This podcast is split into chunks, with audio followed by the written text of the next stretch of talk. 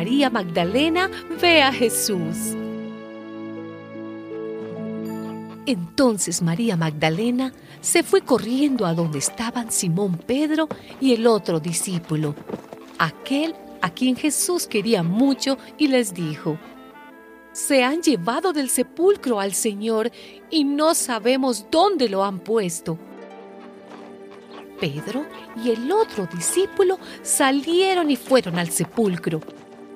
Los dos iban corriendo juntos, pero el otro corrió más que Pedro y llegó primero al sepulcro. Se agachó a mirar y vio allí las vendas, pero no entró. Detrás de él llegó Simón Pedro y entró en el sepulcro.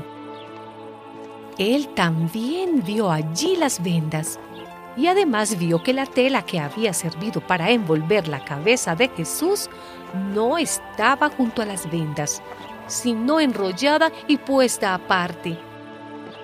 Entonces entró también el otro discípulo, el que había llegado primero al sepulcro, y vio lo que había pasado, y creyó, pues todavía no habían entendido lo que dice la escritura que él tenía que resucitar.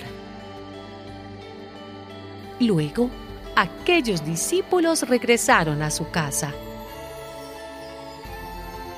María se quedó afuera junto al sepulcro llorando, y llorando como estaba, se agachó para mirar dentro y vio dos ángeles vestidos de blanco, sentados donde había estado el cuerpo de Jesús uno a la cabecera y otro a los pies. Los ángeles le preguntaron, Mujer, ¿por qué lloras? Ella les dijo, porque se han llevado a mi Señor y no sé dónde lo han puesto. Apenas dijo esto, volvió la cara y vio allí a Jesús, pero no sabía que era él. Jesús le preguntó, Mujer, ¿por qué lloras? ¿A quién buscas?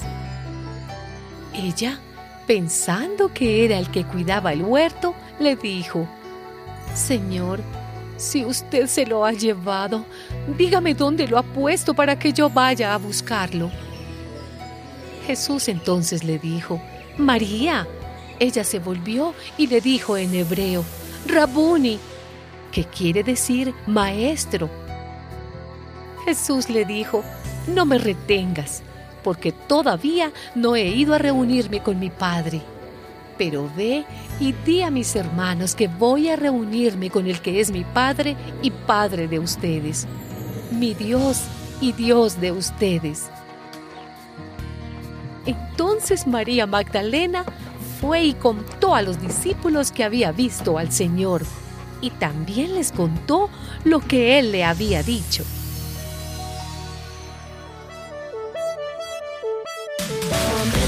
Con